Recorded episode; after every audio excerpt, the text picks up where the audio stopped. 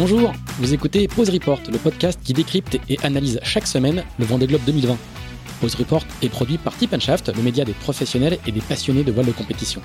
Tip ce sont deux newsletters hebdomadaires en français et en anglais, des podcasts, des événements, des formations, ainsi qu'un festival du film et un studio de production de contenu que vous pouvez retrouver sur tipandshaft.com. Je suis Pierre-Yves Lotrou et je vous souhaite la bienvenue dans Pause Report.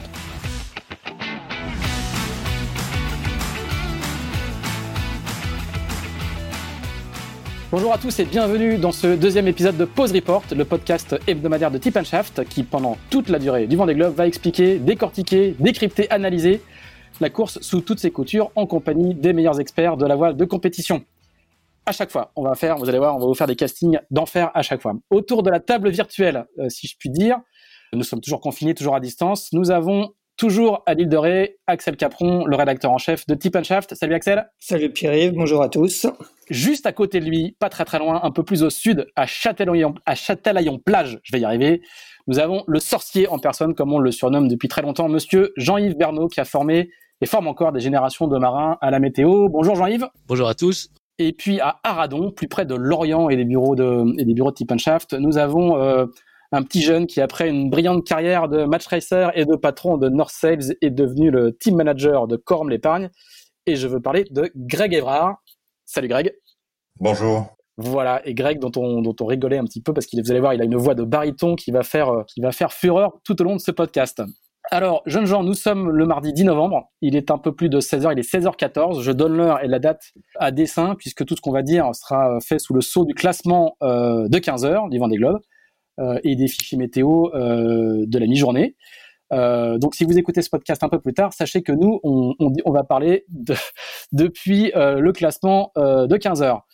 Le Vendée Globe, donc, est enfin parti le dimanche 8 novembre avec un petit peu de retard à 14h22, si ma mémoire, si ma mémoire est bonne, avec des images très très belles de brume et de, et de soleil. Et eh ben, un premier petit tour, je voudrais un petit peu savoir comment, comment vous vous l'avez vécu et quelle euh, un petit peu quelle, quelle carte postale vous avez gardé de, ce départ qui était quand même très très très particulier. Euh, Axel, on va faire comme euh, comme la semaine dernière, on va commencer on va commencer avec toi. Quel tu l'as vécu à distance aussi Qu'est-ce que qu'est-ce que t'en as retenu? Écoute, ouais, effectivement, je l'ai vécu. Bah, ça faisait longtemps que j'avais pas vécu un, un départ de, de Vendée Globe à la télé, hein, parce que comme vous tous, euh, comme vous quatre ou trois, euh, on y était sans doute les, les dernières années. Donc c'était effectivement euh, assez particulier de voir ça devant sa télé, mais j'ai trouvé déjà que la réalisation était vraiment bien faite, avec beaucoup beaucoup de prises de vue différentes. J'ai trouvé que l'émotion du ponton, on l'a quand même bien ressenti. Hein. Je sais pas si, si vous aviez chacun votre, petit favori, mais on avait tous un peu la, la larme à l'œil en les voyant arriver sur le ponton, répondre aux médias, à craquer un petit peu euh, pour certains. Et pour ce qui est de la course, bah, on a quand même eu un, départ, en tout cas, on a eu un, très beau départ hein, avec cette brume qui est restée euh, sur le plan d'eau euh, pendant une heure. Moi, j'étais un petit peu plus au sud de d'eux et sur l'île de Ré, elle, elle est partie juste avant, donc elle est remontée après vers le nord et s'est évacuée vers le nord. C'était vraiment les images étaient magnifiques. Le départ dans des conditions idéales, avec du vent, avec euh, malheureusement pour Louis Burton un départ un petit peu anticipé, mais j'ai trouvé que la réalisation, les commentaires, que ce soit sur l'équipe, sur le site officiel ou sur BFM TV avec Pierre-Yves Lotrou, étaient, euh, étaient, euh, étaient très complets avec des, des, angles différents. Thomas Coville très bien sur sur l'équipe, Pascal Bidigori, Loïc Perron très bien aussi. non, c'était vraiment Armel Lecléache sur BFM TV grand numéro de Pascal Bidégory euh, euh, sur le, site officiel du Vendée Globe. Hein. Effectivement, grand, euh, grand numéro de Pascal. Et finalement, bah, en regardant un peu les trois, c'était très complet. Et moi, j'ai vraiment bien, bien vibré devant ma télé. C'était très sympa à suivre. Greg, toi, tu as vécu ça, j'imagine, de manière un petit peu différente, puisque, puisque tu avais, un marin sur l'eau et tu étais responsable d'une équipe. Mais comment, comment tu l'as vécu? Tu pas pu Tu étais sur le ponton, sur le bateau Tu étais où? Euh, moi, c'est le premier départ de Vendée Globe que, que je vis sur l'eau. J'avais l'habitude de les, de les suivre devant ma, devant ma télé. Euh, comme disait Axel, euh, c'est souvent des émotions et, et c'est vrai que j'aime bien aussi les vivre euh, un peu dans mon coin. Mais là, pas le choix. J'étais sur l'IMOCA avec bah, évidemment Nico Troussel sur l'IMOCA Corum l'épargne, bien accompagné de, de Seb Joss, Nico Lunven et, et Simon Troel. Euh, le chenal, effectivement. Alors ça fait quoi? bon, c'est, c'est, c'est évidemment des émotions et en même temps, il faut trouver le bon équilibre pour être pour être vigilant. C'est un moment où euh, on peut tout gâcher euh, pour une inattention. C'était euh, vraiment l'objectif, c'était d'éviter ça à tout prix.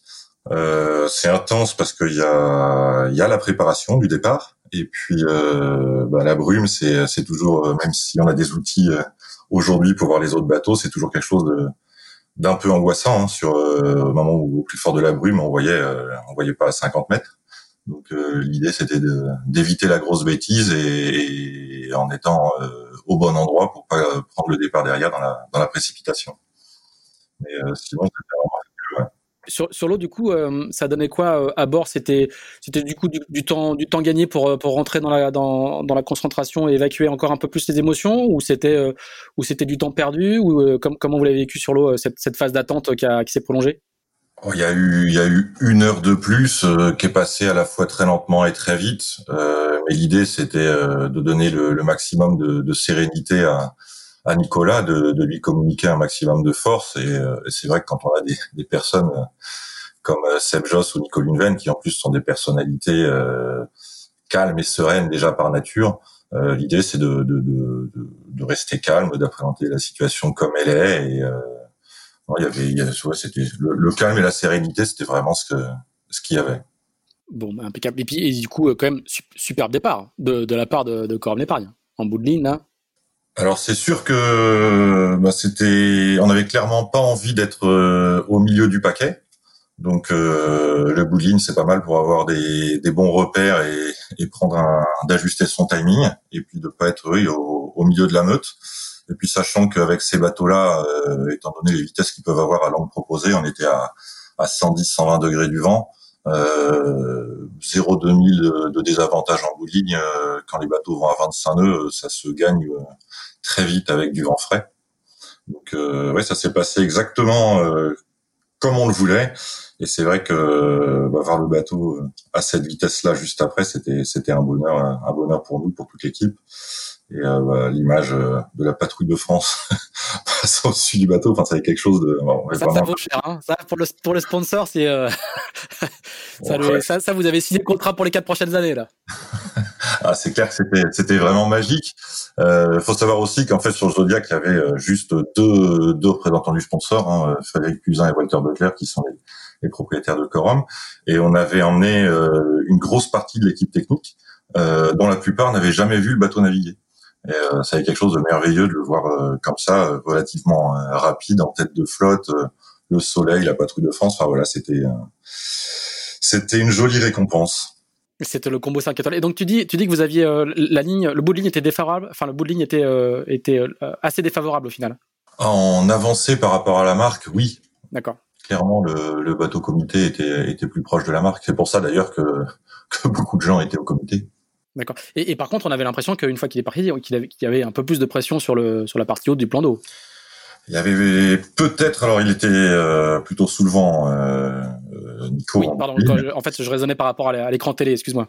Ouais, euh, je suis pas sûr que ça soit qu'une histoire de pression. C'est surtout qu'il pouvait euh, choisir ses angles sans avoir à se soucier de qui que ce soit, ni d'un ni d'un des vents, ni d'un concurrent, ni de donc de maintenir la vitesse du bateau la plus rapide possible. C'est vrai que c'est vraiment des angles où euh, c'est facile. Euh, on l'a vu à un moment donné d'ailleurs, le vent un peu molli où euh, tout le monde a dû abattre un peu pour aller chercher la marque et tout de suite les bateaux perdent 10 nœuds. Quoi. Donc quand on peut choisir vraiment son angle, négocier chaque risée comme on le veut, ouais, c'est vite fait plusieurs nœuds d'écart. D'accord. Jean-Yves, toi qui as vécu, j'imagine, tous les vents des globes, comment comment comment comment s'est présenté celui-là pour toi? Bah, un peu frustrant, hein, comme tout le monde. J'aurais bien aimé être sur l'eau, bien sûr. Mais bon, écoute, c'est toujours euh, beau de voir les bateaux. Bon, la brume, nous l'avait vu passer à La Rochelle avant, puis disparaître, et puis on la suivait sur les images sales. Donc, euh, on voyait bien que qu'elle arriverait et qu'elle resterait pas, surtout à cette heure-là. Donc, euh, bon, voilà, il y avait pas d'angoisse là, sauf que ça fait un petit retard, mais écoute, ça fait ça permet de se mettre dans le timing. Le départ, oui, ben, le départ de Nico était parfait. Hein bien sous le vent, bien décalé. Et puis effectivement, c'était l'angle qui comptait beaucoup. Là, je pense que la position de la bouée de dégagement bon, qui avait été mis là un peu pour des raisons médiatiques.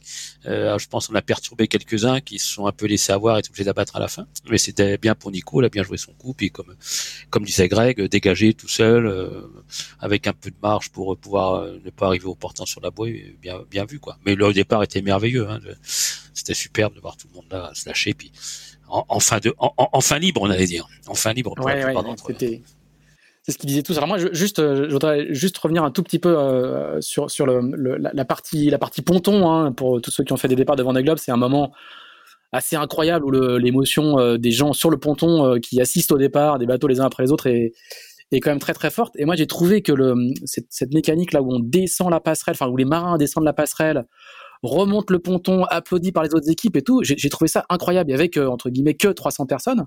C'était 300 personnes du Serail, beaucoup de gens qui se connaissent. Et je trouvais ça formidable. Quoi. C'était, je pense que c'était pas ce qui était prévu au départ, évidemment. Mais du coup, ça a donné, euh, ça a donné une, une, un petit côté euh, un petit côté aller triomphal et par les gens euh, du Sérail, donc qui respectent particulièrement et qui savent tout le travail que ça représente d'être au départ. Et je pense que c'était ça, ça a, été, une mécanique émotionnelle très très forte. Hein, les, marins quand ils arrivaient, et les, marins et les, femmes marins quand ils sont arrivés euh, près de leur bateau, ils étaient quand même dans un état pour, pour beaucoup d'émotions de, de, très très fortes, j'ai trouvé.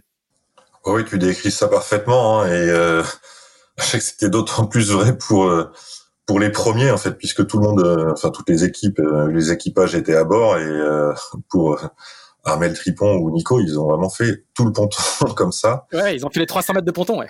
Ouais, ouais, c'est c'est c'est long, mais c'est bon, je pense. C'est vrai que c'était une, une, émotion vraiment particulière. Il y avait un mélange de de, de ouais, la, la reconnaissance, l'admiration. Je pense que tout le monde aussi a a beaucoup bossé ces derniers mois. Euh, chaque équipe aussi a vécu les, les, trois dernières semaines au sable dans un contexte euh, hyper particulier. Et mine de rien, euh, c'était le premier moment que les équipes pouvaient partager entre elles. Et, et, eh je pense il n'y avait pas de bar, il n'y avait plus de, il y avait plus de club équipage ni rien quoi. Et, oui. Et, et c'est vrai aussi que souvent c'est un des attraits hein, du, du Vendée, c'est avoir une trentaine d'équipes qui peuvent euh, se voir, échanger, discuter euh, au même endroit. C'est c'est pas si fréquent et, et, on en a été un peu privé euh, pour cette édition-là.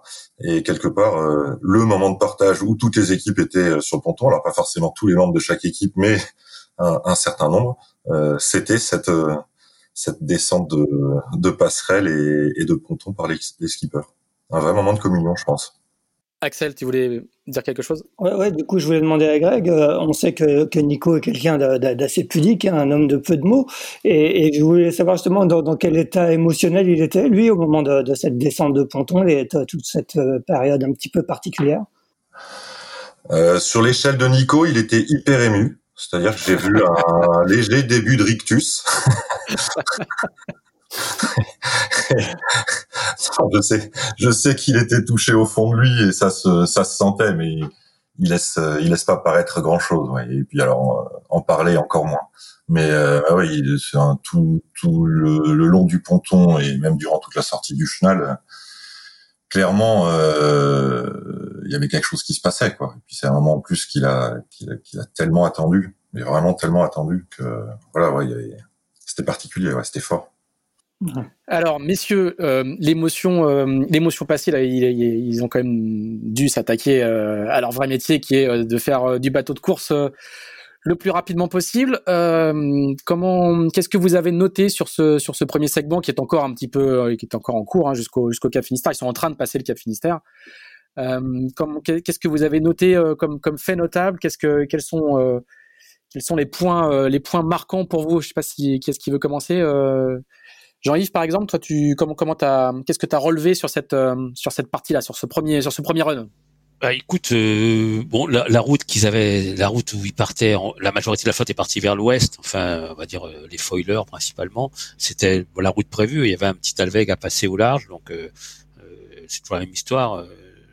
on, part le chercher, puis on espère jouer avec la bascule qui est derrière. Donc ça, c'était la majorité de la flotte. Il y a eu quelques dissidents emmenés par Jean Le Cam qui eux ont dit bon nous on fait la route directe. Euh, bon, finalement ça a pas fait des gros écarts tout ça. Euh, c'est toujours pareil hein, quand euh, euh, les stratégies c'est un investissement. On investit du du 1000 pour récupérer du temps. Donc c'est quand on part vers l'ouest, ben on va pas vers le Cap des Bonnes Espérances, c'est sûr. On espère que de l'autre côté du Talvec, on va récupérer du vent plus fort pour redescendre. Et ceux qui étaient en route plus directe, comme Jean, ben finalement ils ont moins investi, mais ils s'en sont bien sortis. Donc ça fait un petit avantage à ceux de l'Ouest, euh, qui étaient prévisibles, mais pas, pas, pas, de dégâts de toute façon.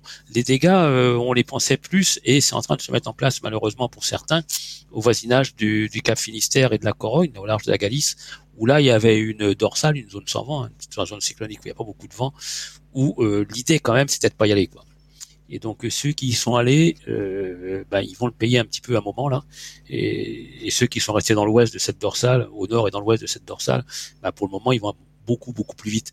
Donc c'est toujours du stratégie à c'est une espèce de jeu d'échecs. Hein, donc euh, euh, le départ vers l'ouest euh, consistait à ne pas les foutre dans la dorsale euh, une journée et demie plus tard. Hein. Donc vous voyez, effectivement, des fois c'est un peu illisible, mais c'est comme ça que les gars raisonnaient. D'accord. Et, et le, le, fait que le fait que les, les, foilers ont eu un cap qui était quand même beaucoup beaucoup plus abattu, est-ce qu'ils n'ont pas, est-ce pas un petit peu exagéré quand même? Ils sont pas allés, ils ont ils ont pas trop trop tiré tiré la barre par rapport à, une trajectoire idéale? Après, c'est un problème de dosage, hein, et puis euh, quand ils arrivent vers le, vers le Talweg, euh, le, vent refusait un petit peu, hein, ils partaient un peu à droite, donc ça les envoyait au, ça les envoyait sur le cap, euh, toi, vers au 280, une chose comme ça.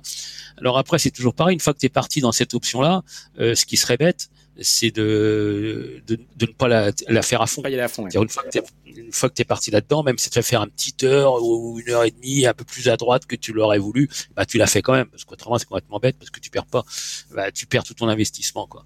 Donc après ça se gère, j'allais dire, toi, à la main avec le vent que t'as réellement. Mais encore une fois, c'est l'idée, l'idée. On va vers la bascule dans ce cas-là et on prend et après on redescend si possible rapidement. Et puis bah, des fois petit à décroche, un peu plus de vent, un peu moins de vent, euh, voilà, ça fait des dégâts. Mais moi je moi je trouve qu'ils ont bien navigué. Et puis bon l'idée de Jean, moi c'est pas ce que j'aurais fait, je t'avoue. Euh, L'idée de Jean, elle était peut-être pas si mauvaise que ça, parce que finalement, euh, s'il avait décidé encore une fois plus tard de descendre, on va en reparler tout à l'heure, après Cap Finistère, s'il avait décidé de descendre vers le sud, c'était une bonne idée. Euh, si euh, il n'avait pas décidé ça, c'est une autre affaire. Euh, éviter de traverser le plan d'eau deux fois, c'est toujours une bonne, c'est toujours une bonne chose, quoi. Donc là, je pense, ça veut dire que Jean, il avait dans la tête, par exemple, qu'après le Cap Finistère, il allait, on va le revoir tout à l'heure, il allait descendre un peu et pas les scolter avec le front. Je pense mmh, qu'il était décidé dès le départ. Ouais, il est il est troisième euh, il est troisième euh, au classement euh, si tant est que le classement à cette à cette, à cette phase-là de la course veuille, veuille dire quelque chose. Alors mais le classement ne veut pas dire est... grand chose hein, là ouais. dans la mesure où c'est des distances au, des distances on va dire euh, par rapport à l'équateur. Donc et encore une fois comme les gars la plupart des gars font un investissement en ce moment, c'est-à-dire qu'ils vont vers l'ouest, ce qui rapproche pas de l'équateur pour espérer redescendre demain et après-demain. Donc effectivement le, le classement pour le moment il veut pas dire grand chose. Au moins, mais au moins tu, au moins tu apparais dans le haut des classements sur les sur les premiers jours. Il y a aussi un petit peu de, oui, un peu comme les échappés autour de France, quoi, tu vois. C'est pas bête, c'est pas bête, c'est pas bête non plus. Euh, Axel, toi, t'as noté quoi sur cette, euh, sur ce, sur ce premier segment? Ouais, parce que ce qui a été sympa, c'est qu'il y a eu quand même pas mal de stratégies différentes. Hein. Quand on regarde les traces, il y, en a un peu partout là euh, sur la carto. Euh, je pense que ce qui est sympa aussi, c'est qu'au moins pendant deux jours, euh, les bateaux à dérive sont restés au contact des foilers. Hein. C'est ce qu'on on en parlait tout à l'heure juste avant l'enregistrement avec Greg.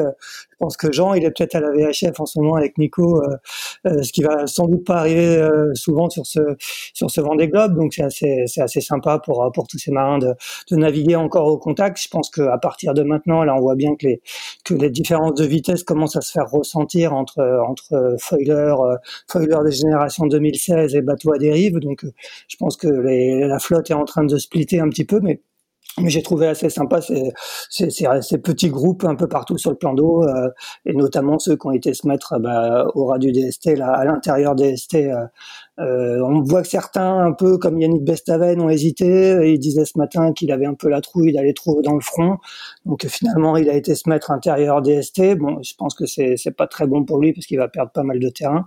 Mais bon, en tout cas, il y a eu de la stratégie et, et pendant ces deux jours, on s'est bien amusé à, à regarder un peu toutes ces traces différentes. Euh, Greg, ton, ton, ton, ton poulain a, a, fait des merveilles là sur cette première partie. Il est, parti en tête et puis, euh, et puis il, a, il a gardé, euh, il a gardé le, une bonne partie de, du lead euh, ces derniers jours. Ouais, bah c'est sûr qu'on pouvait pas espérer un meilleur départ. Je trouve qu'il a, il a bien navigué. Euh, C'était aussi la première confrontation avec avec les autres bateaux. On a vu pendant et quelques oui, heures mine, mine de rien, rappelons-le. Hein au moins dans certaines conditions. Mais ouais, c'est la première fois qu'on navigue euh, avec d'autres d'autres bateaux à côté, en tout cas d'autres IMOCA. Euh, après, euh, oui, j'ai l'impression qu'il, je sais pas s'il a du courrier à distribuer à tout le monde, mais euh, au début, il était plutôt avec les gens qui aujourd'hui sont dans le groupe de l'Ouest. Euh, ce matin, il était euh, avec son pote Jérémy, et puis maintenant, il est avec son son pote Jean. Euh, voilà, ce que ce dont je suis sûr, c'est connaissant Nico, euh, c'est vraiment des choix. Donc, euh, est-ce que c'est les bons ou pas Je je, je me ferai pas dire. Mais par contre, je sais que c'est les siens, quoi. Clairement, il, il l'a pas, il joue pas pile ou, pile ou face, quoi. C'est pas trop son truc. Euh, après, c'est vrai qu'il y a, on voit beaucoup le vent sur les cartos et aujourd'hui, on a pris l'habitude de voir le vent et, on fait beaucoup de polaires en fonction euh, du vent. Et Jean-Yves connaît bien ça, mais on peut dégrader ces polaires. Euh, les vitesses théoriques du bateau ou les vitesses du bateau sont fortement impactées aussi par la mer. Et, et je pense que dans les heures qui viennent, c'est un facteur qui va qui va beaucoup jouer, euh, non seulement sur euh, sur le, les performances et, et, aussi sur les, les risques matériels euh, liés au bateau. C'est dans les dans, dans, les 48 prochaines heures, euh, il va y avoir des, des beaux talus, quoi. On va, on va, on va parler de, de, ce qui va, de ce qui va leur tomber dessus, de ce qui va leur arriver dans, dans, dans quelques, dans quelques instants. Euh, Jean-Yves, l'autre truc à noter, c'est que c'est pas un départ, euh, du point de vue météo, c'est pas un départ très classique devant des globes quand même. C'est un peu plus compliqué que d'habitude. Bah, écoute, c'est c'est plus compliqué. Euh, non, euh, c'est si tu, non mais on a déjà fin de Vendée Globe peut-être, mais si on, va dire, on va prendre un départ de course en mois de novembre. Hein, on en connaît pas mal, on en connaît la route du Rhum, on connaît la, les Jacques Vabre. Euh, des situations comme ça, on en a déjà connu avec des fronts à passer, euh, des dépressions qui, qui glandouillent un petit peu euh, vers les Canaries et puis qui tuent l'Alizé, dont on est obligé de faire le tour. On en a déjà vu. C'est vrai pour le Vendée Globe, on n'en a pas vu beaucoup, mais si on fait des courses départ mois de novembre, on en a déjà vu des situations comme ça. Hein un paquet même. Euh, ce situation-là avec des dépressions qui traîneraient vers les Canaries, euh, Madère, Açores, la puis qui c'est presque à cette saison-là 20% euh, du temps quand même, tu vois. Donc c'est pas, c'est pas négligeable. Euh, après, bon, c'est vrai que ça, c'est des situations assez tendues toujours parce que ben on, on a le choix entre passer des fronts, une succession de fronts de front froid avec du vent fort, ou alors tenter de passer en force dans l'Alizé qui n'existe pas parce qu'il est tué par les dépressions qui traînent vers les vers les Canaries. Donc c'est toujours très délicat de jauger entre euh, aller affronter euh, de la mer forte au large ou euh, tenter de se glisser dans les trous de souris à terre. C'est jamais simple. Est-ce que le, le, fait que la course et le départ de la course a été décalé d'une heure, ça, ça, a pu avoir de l'impact sur, le, sur, les, sur les stratégies de, des, qui avaient été préétablies euh, avant? Non, non, non, Quand on faisait des, nous, quand on faisait des essais de routage avant de partir, tu vois, on, jouait avec la, les heures de départ, parce qu'on je méfie toujours de ça, on jouait un peu avec les pourcentages de polaire du bateau, tout ça. Les stratégies euh, générales, elles, elles, sont très claires, si tu vois. Euh, après, c'est de l'ajustement à façon qu'ils font eux sur l'eau. Mais les, les, stratégies générales, elles n'ont pas été impactées par ça, non, pas du tout. Ok. Euh, une autre question, euh, euh peut-être un peu moins facile d'y répondre. Est-ce qu'il y a des, est-ce qu'il y a des gens, je voudrais parler un petit peu du rythme qui a été donné par par par la, flotte depuis le départ. Est-ce y a des, on, voit assez bien ceux qui sont ceux qui sont dans le paquet de tête comme comme Nicolas Trossel, ceux qui sont bien en face. Il y a Damien Seguin qui a fait un, très beau, début de course. Est-ce qu'il y a déjà des marins dont vous, dont vous voyez qu'ils ont un peu de mal à se mettre dans le rythme, qui sont, qui sont pas encore tout à fait euh, à leur position ou qui, investissent euh, de manière un peu particulière, comme euh, selon l'expression de Jean-Yves? Est-ce que, pour vous, il y a déjà des gens, des, comportements particuliers à noter? Question difficile. Bah, si tu veux, nous, la théorie, la, la, théorie qu'on a par rapport au corps que j'entraîne, toi, quand tu pars comme ça sur une course même longue, il euh, faut partir euh, pas pied au plancher, mais partir bien, quoi. Partir en mettant la pression, histoire qu'au bout de 4-5 jours, euh, t'aies fait des petits paquets, quoi. T'as le paquet de ceux qui euh, sont fait des, sont fait larguer complètement. Bon, ça, voilà, c'est fait.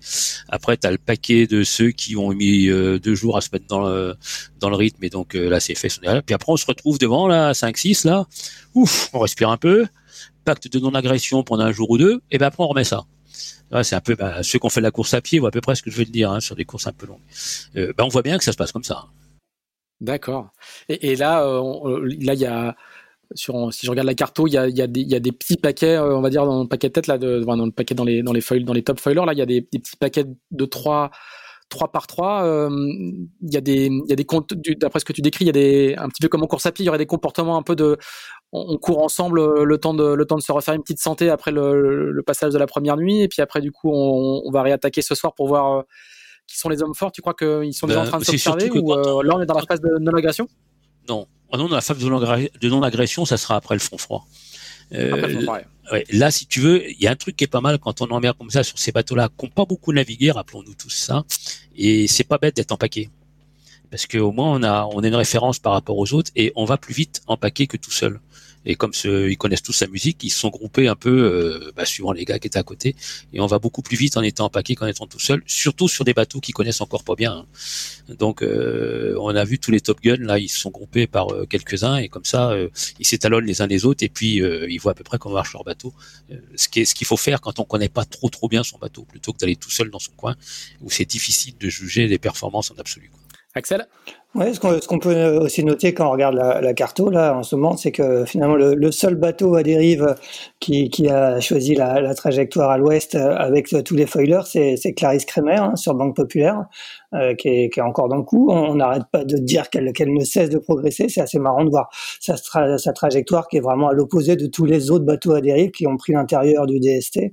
Euh, je sais pas comment comment toi Jean-Yves éventuellement tu, tu l'expliques. Est-ce que je sais pas si tu la connais, mais comment tu regardes un peu sa, sa trajectoire?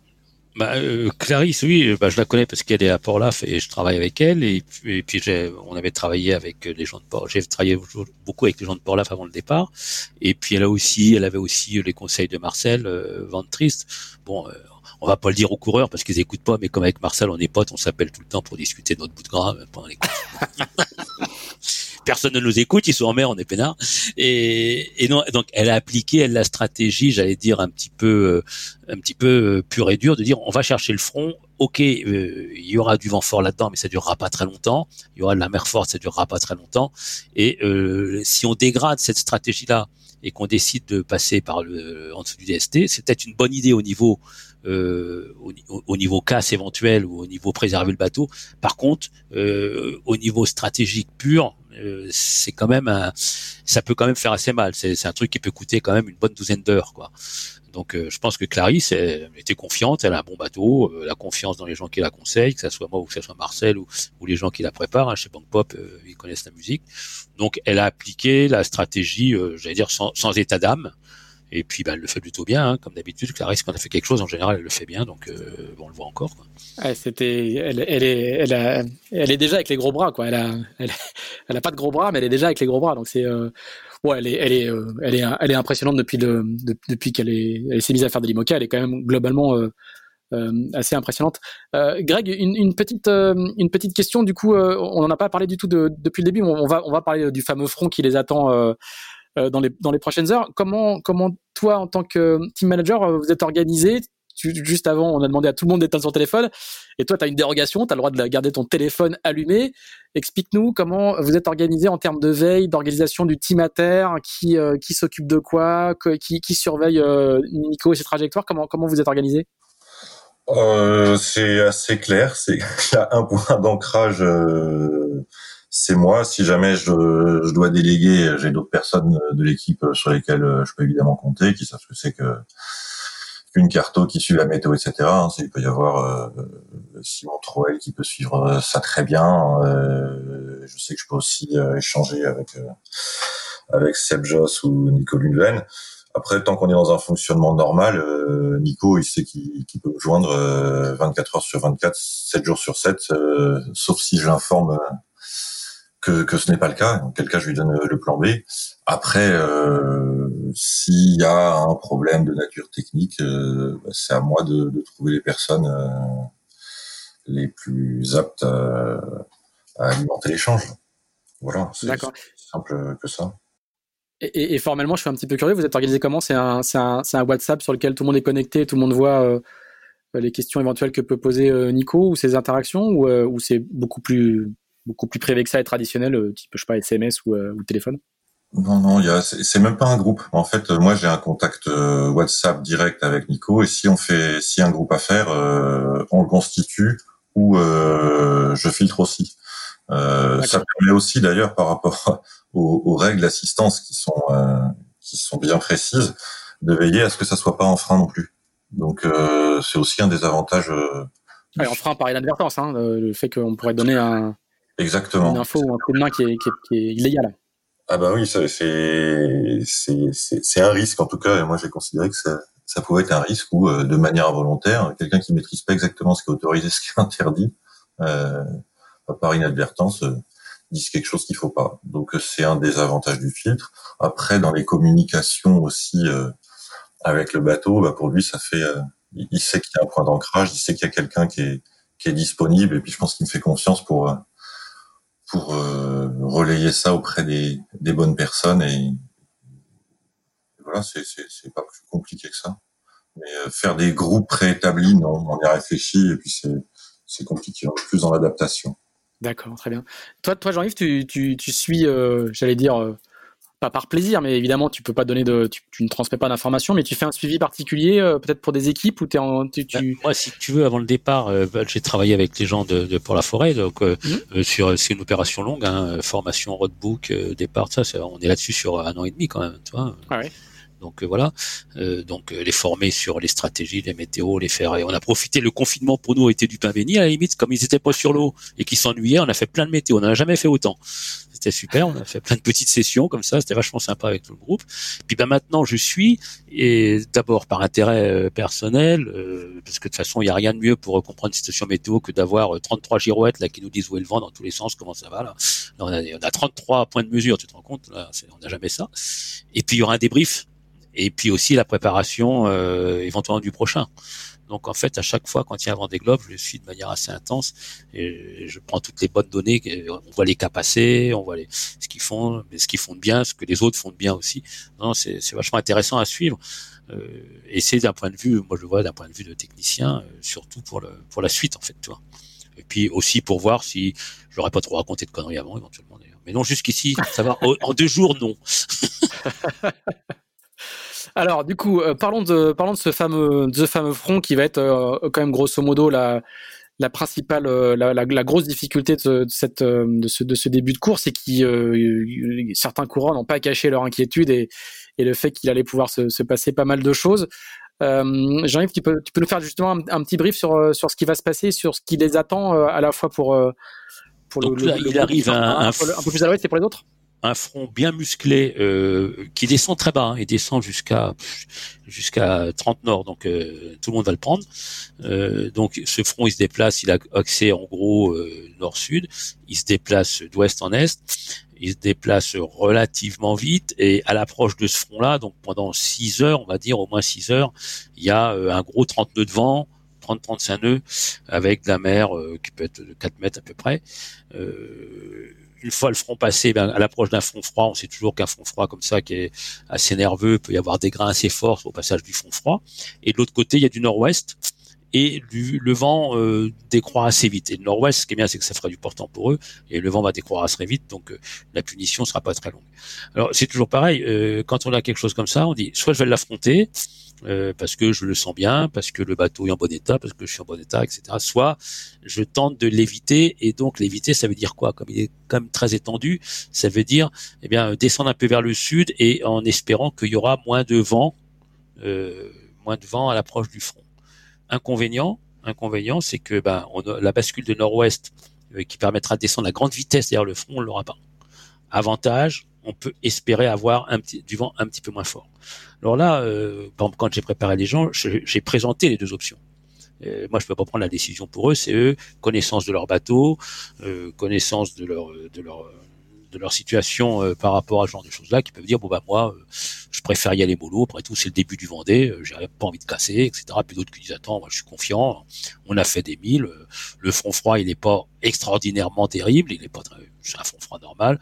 La mer, il y en aura, mais ça durera pas très longtemps. Donc va pas perdre trop dans cet état-là et on y va. Vous voyez, c'est c'est eux qui arbitrent. Hein, ils arbitrent suivant leur feeling, suivant leur leur sentiment et leur expérience. Et, c'est le point important de l'expérience. C'est sûr que comme les gens n'ont pas trop navigué avec les bateaux, moi je comprends ceux qui disent attends, on sait pas trop comment on fait, on va y aller mollo, hein, c'est le début du Vendée. Puis d'autres qui disent bon bah ça va, je me suis bien entraîné, je les connais ces conditions-là et on va y aller quoi. Vous voyez, ça, ça serait parti comme ça. Sachant qu'aussi, euh, une fois que le front passe avec le vent bascule au nord-ouest, la mer, elle, bascule pas au nord-ouest tout de suite.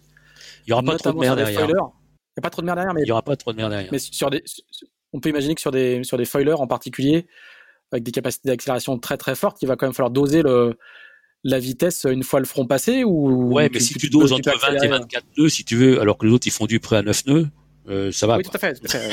tu vois ce que je veux te dire? oui, mais, euh, une, une, partie de l'inquiétude des, des, des foilers est, est, liée justement au fait qu'ils ont des ils ont des chevaux sauvages assez fougueux qu'il faut qu'il faut savoir. je pense que c'est plutôt dans la partie avant le front, la partie avant le front où là ils se disent on va faire du prêt euh, du près dans de la mer quand même, euh, bon, euh, c'est jamais agréable et ça structure du bateau, le bateau, les bonhommes prennent pas mal. Quoi. Après, après ils verront bien gérer, mais s'ils sont passés le front, après ils verront bien où ils mettent le curseur. Une fois qu'on a passé le front, qu'on a eu nord-ouest 25 nœuds, bon, après on voit, on voit ce qu'il faut faire, mais c'est bien quoi. On est content du truc, ça va descendre, ça va glisser quoi. je pense. C'est un problème de riche en fait, une fois que tu as passé le front. Oui, oui, oui, oui, puis de voir un peu. Là, tu fais un peu le point par rapport aux autres. Tu vois, bon, ils en sont où là? Euh, oh putain, donc il, continue, à suivre. bon, bah s'il continue à suivre, on va mettre un peu de temps. Ou alors, bon, tout le monde s'est un peu calmé, ben, on se calme un peu, on respire, on se décontracte, on, pense à quelque chose de bleu, toi, on va bien, quoi. On, on, respire par le ventre.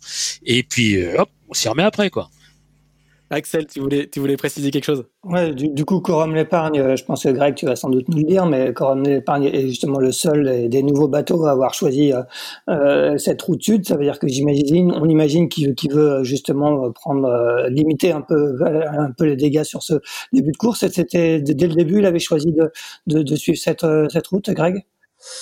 Non, pas forcément.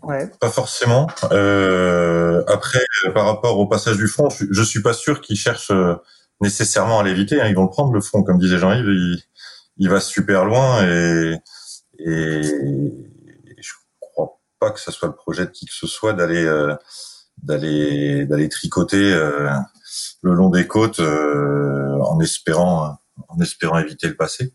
Après, il y a des petits il y a des petits dosages de, de, trajectoire. Il y a essayer de, savoir où il y aura plus de mer ou pas. Je je suis pas du tout dans la tête de Nico. Je sais que c'était pas forcément euh, parfaitement le plan qui était fait au moment du départ.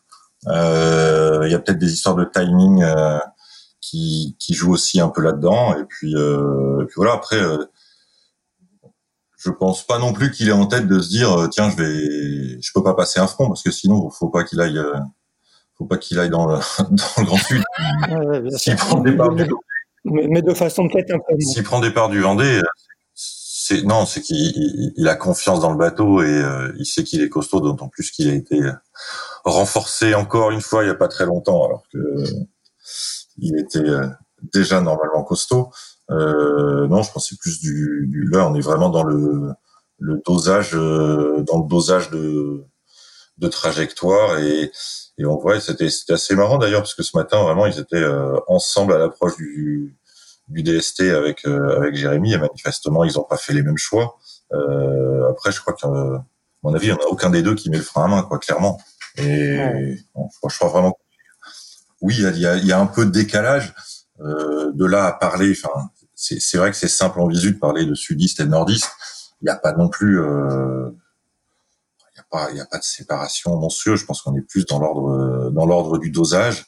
Il euh, faut savoir aussi que les les foilers en plus sont des bateaux selon les selon les conditions, mais parfois des petites différences d'angle aussi et des petites différences de mer aussi font des gros écarts de vitesse. Vraiment des gros écarts de vitesse qui se comptent pas en, en dixième de nœud, ça se compte en plusieurs nœuds.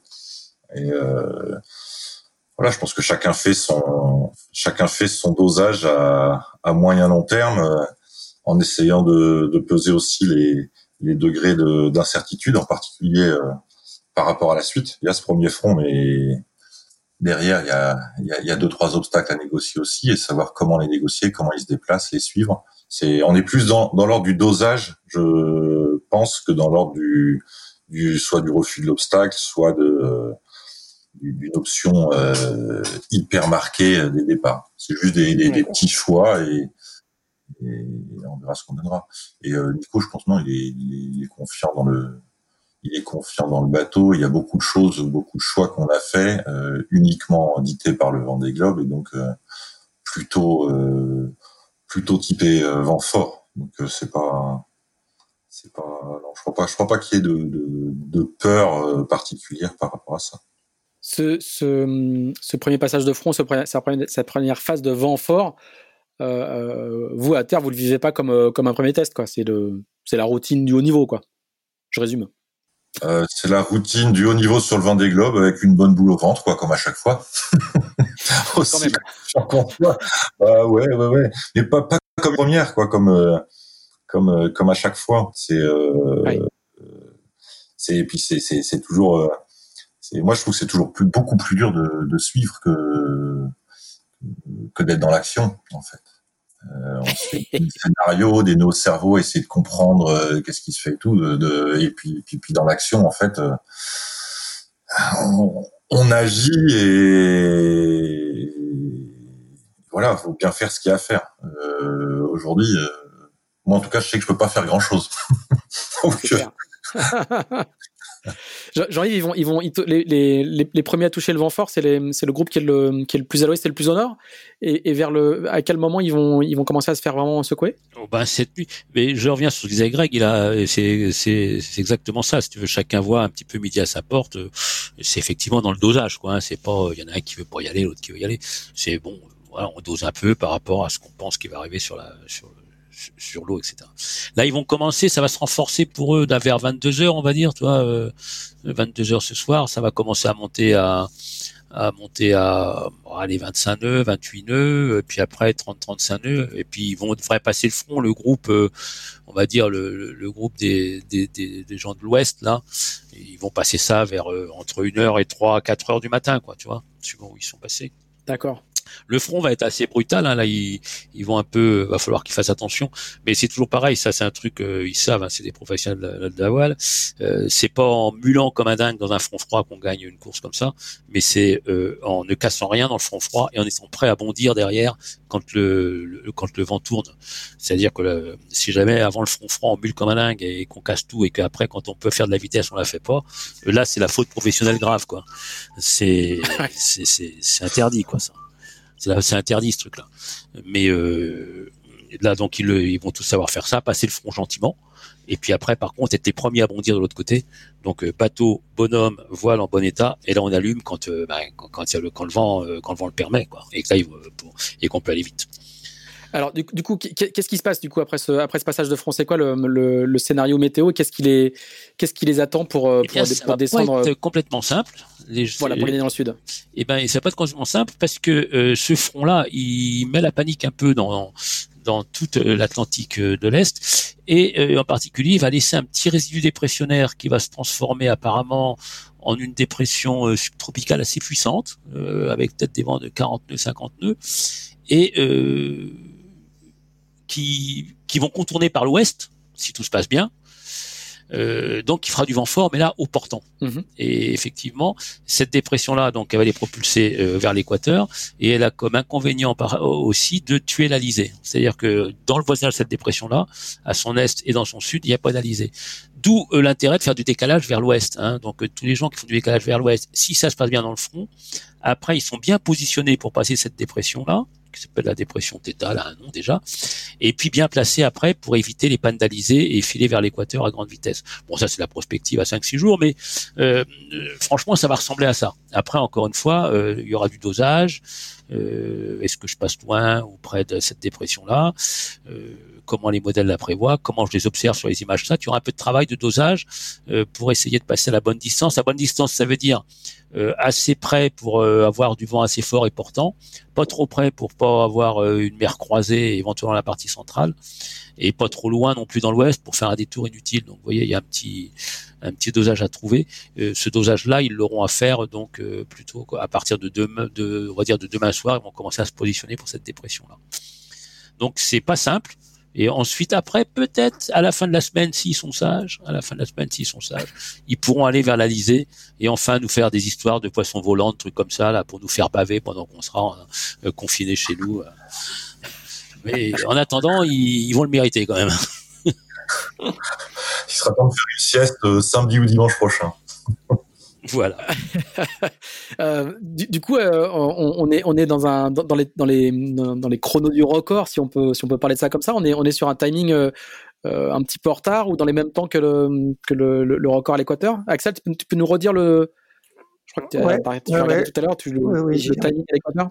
Le record à l'équateur, c'était sur la dernière édition de, bah, avec Alex Thompson sur Hugo Boss. Il avait mis 9 jours, 7 heures et 3 minutes, ce qui veut dire que pour le battre, il faut arriver, euh, il faut passer à l'équateur mardi prochain, euh, avant 21h23, exactement. Je sais pas si, si ça fait des routages jusque-là, Jean-Yves, mais est-ce que, est-ce que tu penses qu'ils peuvent passer l'équateur avant ce moment-là? Ça me paraît pas évident, parce que c'est vrai que bah, comme ils font là, ils, tu vois, ils font pas la route directe. Quoi. Je serais, je serais étonné qu'ils battent ce record-là. Mais bon, encore une fois, c'est une course, hein, on s'en fout un peu des records. C'est très anecdotique. Ce qu'ils veulent, c'est être les premiers à l'équateur. Mais je serais étonné qu'ils battent ce record-là, parce que là, vraiment, ils font de la route, quoi. Hein. Ils vont pas en ligne directe, hein, qu'on puisse dire. Et, est-ce que tu as déjà une vision de, de, à quoi ressemble le poteau noir euh, cette année? Non, oh non, non. Oh non, non, le poteau noir où il, y a, on, là, il est urgent de rien dire pour le moment. on va attendre plus près. voilà. Non, je me mouillerai pas. Écoute, quand on regarde à long terme, on voit qu'il a pas l'air très méchant, mais c'est n'importe quoi. Tu sais, le, poteau noir, c'est une zone de vent très variable. C'est un peu comme prévoir euh, où vont se faire les bulles dans une casserole que tu chauffes, tu vois. Donc, euh, vaut mieux être prudent. On verra ça plus tard. Là, du, coup, une fois que les, une fois que les, les, les alliés vont s'établir, euh, moi je suis en train de, faire dérouler le, fichier de prévis météo qu'il y a sur le, qu'il y a sur la carto. Euh, ils sont, ils s'établissent quand même euh, assez bas. Hein. C'est, c'est, c'est vraiment, il y a de la route encore avant d'y arriver. Et, exactement, c'est le, c'est, bah, c'est cette dépression là, Theta, qu'il faut, qui met la panique dans l'Alizé. Pour faire analyser, c'est pas dur. Hein. Pour faire l'Alizé, il faut acheter un anticyclone que tu mets vers les Açores. Et puis à ce moment-là, tu auras entre l'anticyclone et le Sahara où il y a une dépression thermique, tu auras du vent de nord-est, et entre l'anticyclone et le poteau noir, tu auras du vent d'est. Donc là, c'est parfait. Seulement, à la place de l'anticyclone, là, bah, dans la partie est de l'Atlantique, ils ont mis une dépression, donc euh, bah, ça marche pas. Donc t'as pas elle, est, elle, Là, elle est euh, à demain à 12h UTC, elle est à la latitude des Canaries là, la dépression quoi. Donc, en plein euh, ben donc t'as pas de t'as pas de gradient cette dépression là et puis la dépression thermique qui est sur le Sahara, puis t'as pas de gradient cette dépression là et le poteau noir qui est aussi une zone dépressionnaire. Donc euh, ça c'est une situation, on appelle ça nous dans notre jargon des pandalisés et on les connaît bien, hein, on les on les voit venir et on sait que dans ce cas-là, eh ben euh, faut contourner par l'ouest parce que effectivement une fois que la dépression est passée, l'anticyclone se rétablit par l'ouest et c'est par là que reviendra le l'Alizé va se rétablir par l'ouest. D'où le décalage. Tout en ce moment pousse à décaler, à la fois passer le front froid, à la fois passer la dépression Theta, et à la fois attendre le nouvel Alizé qui va arriver par l'ouest. D'accord, hein, très bien. Et, là, euh, euh, moi, je, continue à faire défiler mon petit, mon petit fichier. Hein, les alizés, à, l'heure actuelle, ils sont pas établis avant le Cap Vert, quoi. Il n'y a rien avant le Cap Vert. Hein. Exactement. Ouais. Exactement. Il y, a du, il, y a du, il, y a, du, il y a du travail. Euh, une, petite réflexion en passant, quand, quand Axel évoquait le, le record d'Alex Thompson, euh, bah on l'a pas trop vu pour l'instant, Alex Thompson. Euh, méfions-nous de l'Alex qui dort pas. tout à fait, tout à fait. D'ailleurs, là, j'ai regardé sur le dernier truc, on l'a pas trop vu, mais il va vite. Hein. il, a, trouvé les boutons apparemment. Non, mais en discutant un petit peu, parce qu'encore une fois, euh, en discutant avec euh, un pote qui travaille chez eux là, qui m'a appelé hier, parce que bon, ils n'étaient pas étonnés de leur performance au début. Le bateau, d'après eux, hein, encore une fois, il n'est pas optimisé pour ce genre de séquence qu'on a vu depuis le début. Il est vraiment, vraiment pour le portant, le portant, le portant. Voilà. Donc, euh, donc ils n'étaient pas particulièrement inquiets là-dessus. Euh, voilà. Bon. Donc, euh, d'ailleurs là, on le voit avancer correctement. Mais bon, je pense qu'Alex, faut pas le, il faut pas le mettre de côté. Surtout pas. Un bon client. C'est un très très bon client. Il, sera là, hein, il sera là et, voilà. Mais après, c'est vrai que ça navigue bien autour aussi. Hein il y a un paquet de bateaux qui naviguent bien depuis le début. Donc, euh, s'il a eu quelques petits soucis, bah, il se retrouve un petit peu en retrait de ce paquet-là. Ça ne veut pas dire qu'il est à la rue, clairement. Moi, j'ai été dans sa préparation, il n'a pas beaucoup navigué. Ça, je, pour moi, il n'y a pas de substitut à la, à, la, à la, confrontation avec la régate. Et je t'avoue que préparation tout seul comme ça, alors qu'il avait le moyen de le faire, parce que son bateau était prêt. Je, bon, je suis un peu étonné. Mais bon, le gaillard et son équipe savent ce qu'ils font, donc euh, je suis pas inquiet pour eux. Voilà, à, à, propos de à propos de bateaux qui s'est peu confronté aux autres, le, le, le, tien Greg, suite d'Ico Troussel, euh, l'épargne, vous avez pas beaucoup euh, navigué contre les autres, mais, mais du coup, juste, j'ai pensé à ça tout à l'heure. Quand le bateau est parti, qu'il allait très très vite dans toute cette première phase, euh, vous avez été euh, agréablement surpris. Vous avez été, vous, vous, saviez qu'il allait déjà très très vite sans avoir pu vous confronter aux autres. Comment, quelle était votre réaction? Non, ça fait juste, ça fait juste plaisir voilà, parce que c'est les conditions dans lesquelles tous ces bateaux sont, magnifiques et, le plus beau c'est forcément le nôtre.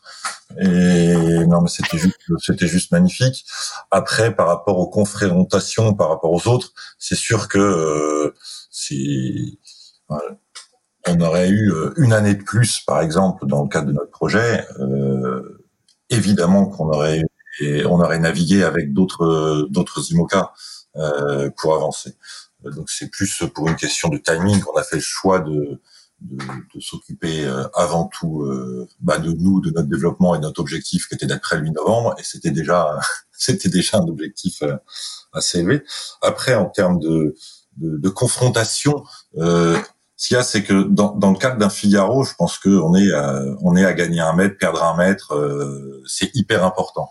Sur un Vendée Globe, je je crois pas qu'on navigue à 100% d'une polaire en permanence, et donc le, marin a quand même une grande latitude pour doser le le curseur de là où il se place lui-même. Et quand on parle de, de, polaire, de vitesse théorique du bateau, mettons qu'à un angle théorique, on a une vitesse théorique de, de, de 18 nœuds, euh, par exemple, face à de la mer hyper cassante, le marin peut, mettre, peut décider volontairement d'être euh, un peu plus haut, un peu moins vite, et euh, pour pour limiter les, les, efforts sur sa structure. Et c'est des choix qu'on peut qu'on va observer à mon avis dans les heures qui viennent.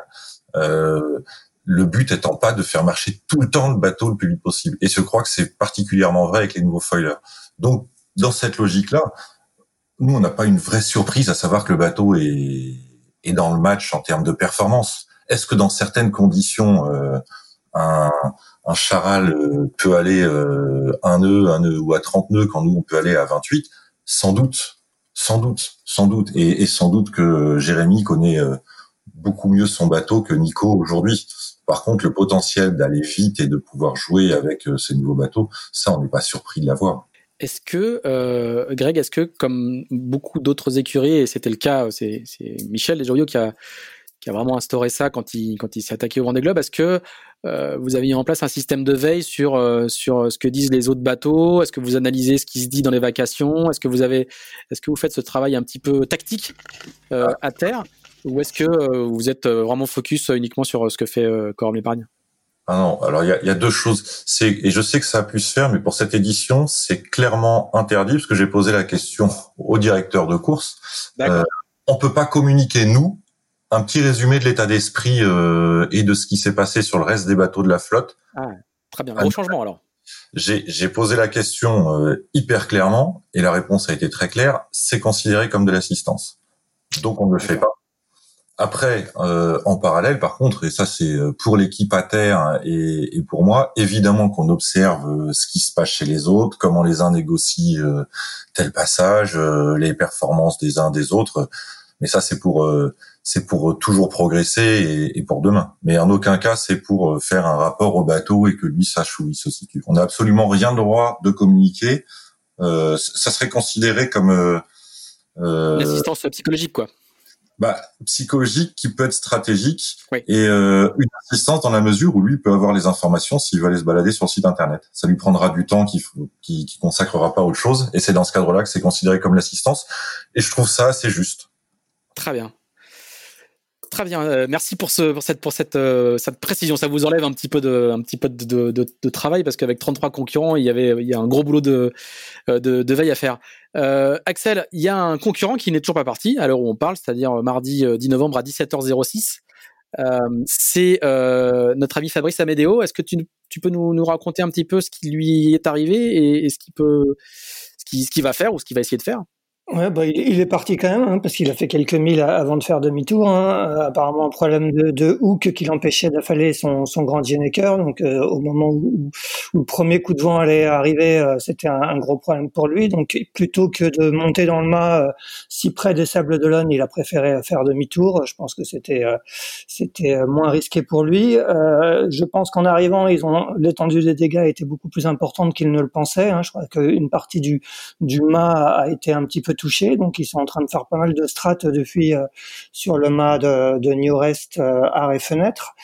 Euh, il devait, il espérait partir aujourd'hui. Finalement, j'ai regardé tout à l'heure. Finalement, il devrait partir demain, plutôt demain en fin de journée. Donc avec, euh, on avait un peu plus de, de trois jours de retard sur sur le reste de la flotte. bon, on a on a vu par le passé que ça pouvait ne pas être rédhibitoire de faire un, un aller-retour comme ça. Michel Desjoyaux l'avait prouvé quand quand il a gagné le le Vendée Globe en 2008, mais comme l'a dit Fabrice, il n'est pas Michel Desjoyaux. Euh, toujours est-il qu'il devrait repartir demain soir. On a eu aussi euh, Arnaud Boissière, hein, qui a eu le même genre de problème et qui lui aujourd'hui, euh, ce matin, est monté dans son dans son mât. Là, il a profité des conditions un peu plus molles euh, autour du Cap Finistère pour monter dans son mât et, de, et ça lui a permis de déhooker son, son petit cœur et donc de l'affaler. Voilà, donc ça c'est les petits malheurs de début de course. Il va y avoir aussi Louis hein, Burton qui qui fait un bon début de course là, qui est au de, Thomas Ruyet, on le voit là sur la carto, et qui va devoir euh, observer sa pénalité de 5 heures euh, au-dessus de la latitude de Lisbonne, si j'ai bien compris.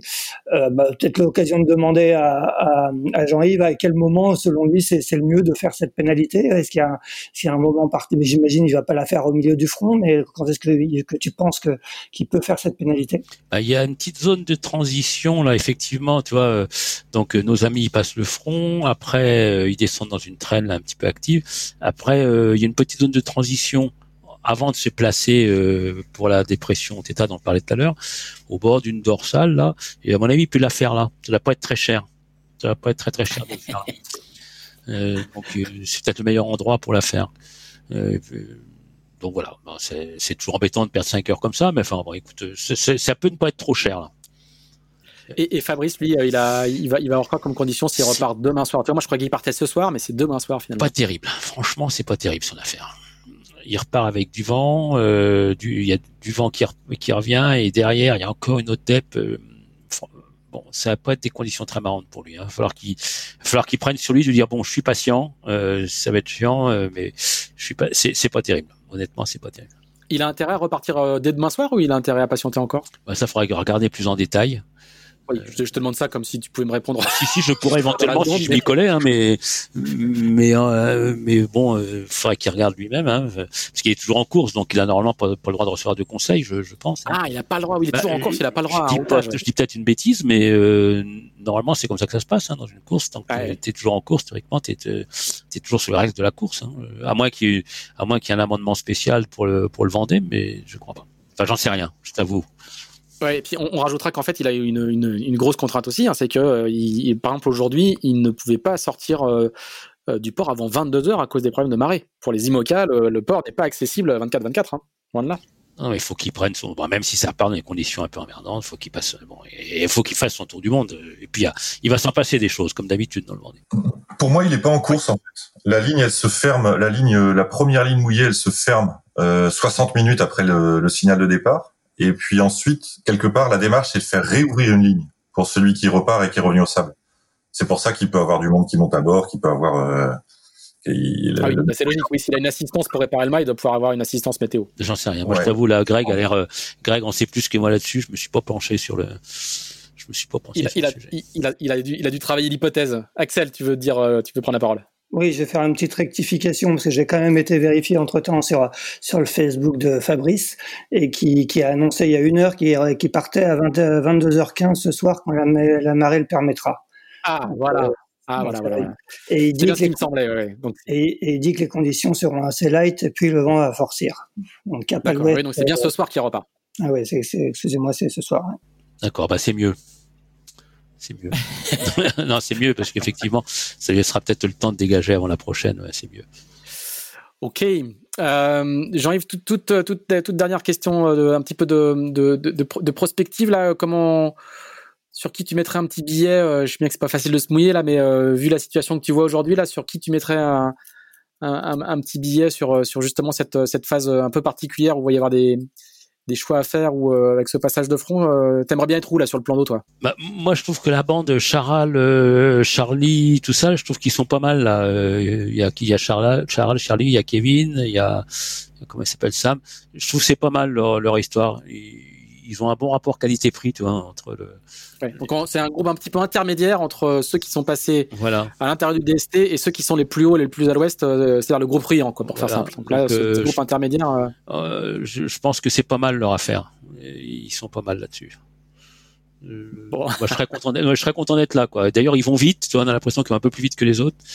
donc, il doit peut-être avoir moins de mer ou un meilleur angle. Je, je mettrais, je, je serais content d'être là si j'étais, si j'étais, j'étais avec eux, je serais content. D'abord, ils ont bon, des beaux bateaux, donc euh, ça serait sympa d'être à côté d'ailleurs. Bon, Greg, toi, j'imagine que tu es content d'être là où est Nico Troussel. Ah non, mais j'aime bien aussi le placement de Charal. Hein. Ce que j'espère, c'est que Nico va, me donner tort ou va nous donner tort. Euh, comme je le disais, je pense que enfin, clairement, c'est c'est pas quelqu'un à, suivre ou pas, mais il fait pas différent pour faire différent non plus. Donc je pense que s'il est là, c'est c'est une vraie décision, euh, quelles qu'en soient les raisons. Mais non, j'aime bien le, petit placement un peu pas complètement euh, au nord euh, quand même. Je trouve que l'investissement est, cher et puis euh, il risque de prendre cher aussi. Mais oui, le, placement un peu médian là, c'est le rapport euh, le compromis force direction, il, il, est pas mal quoi. Ça fait envie, mais bon, à suivre. Hein. Et puis c'est un premier c'est un premier passage et, comme on disait tout à l'heure, jusqu'à être dans des alizés un peu prestables, il va y avoir deux trois autres choses à négocier. Oui, tout à fait.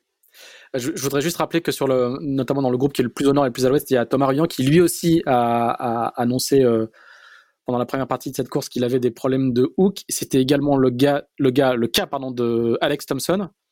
Donc visiblement les systèmes de hook, hein, qui sont ces systèmes qui permettent de, de tenir les voiles d'avant euh, fixes sans, sans tendre la drisse, pour, pour résumer pour les gens qui, qui connaissent pas très bien. Visiblement, il y a plusieurs systèmes qui ont souffert dans cette euh, dans cette première partie. Donc une partie des positionnements sont aussi liés à, des contraintes euh, à des contraintes matérielles. Euh, messieurs, bah, écoutez, ça fait une heure qu'on est ensemble, donc on va on va on va mettre un terme à ce, à ce deuxième épisode euh, de Pause Report. Je vous remercie euh, tous les trois. Euh, je vous souhaite de continuer à suivre ce Vendée qui est déjà passionnant parce qu'on voit qu'il y, y, a, plein de petites choses qui se mettent en place. Ça fait que ça fait que deux jours que c'est parti et on est déjà au taquet, donc on va essayer de survivre aux 70 jours euh, qu'on nous, qu'on nous annonce. Euh, Jean-Yves, bah, continue, à, continue à bien suivre ça. On te, euh, il n'est pas impossible qu'on fasse appel à toi euh, une ou deux fois pour tes, pour tes lumières. Greg, on te souhaite euh, un passage de front cette nuit le plus confortable possible pour que tu puisses dormir sur, sur tes deux oreilles. et puis Axel, on se retrouve bah, comme 12 fois par jour au téléphone ou sur, ou sur le Slack de Tip Shaft. Merci à tous les trois. À bientôt. À bientôt. Merci beaucoup.